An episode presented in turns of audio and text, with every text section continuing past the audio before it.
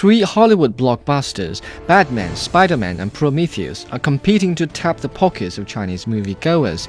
The Amazing Spider Man is the most light hearted of them all. I long to fix myself. I want to create a world without weakness. Anyone care to venture a guess just how? Stem cells? Promising, but the solution I'm thinking of is more radical. Cross species genetics. The Marc Webb version goes light on the soft nature of Peter Parker before he turns spidery. Although he does get bullied from time to time, generally speaking, Andrew Garfield appears more confident than Tobey Maguire, at least about his own hair.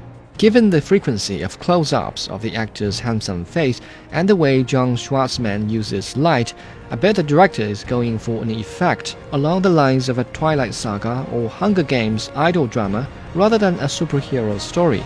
And that's why Garfield has an easier time in the story.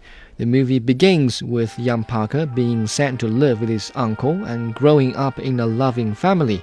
The only gloomy part about the film is his Uncle Ben's death, but our young Parker is more a doer than Mona, taking to the street for vengeance and crime fighting.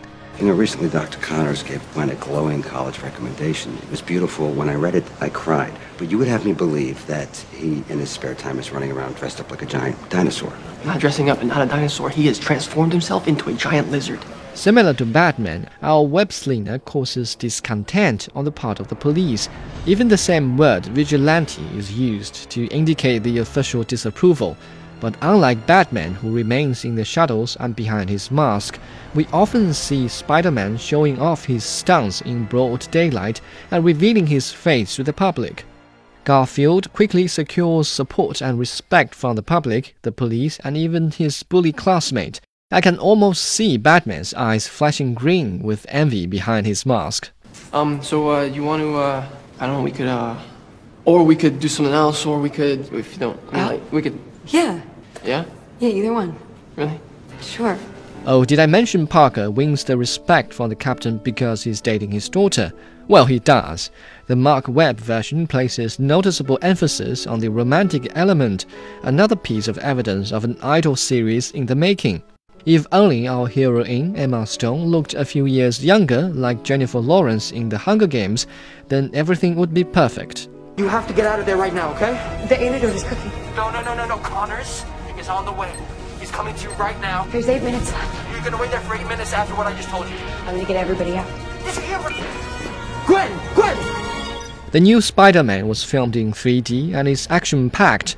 The director is particularly patient when it comes to Spider Man's actions.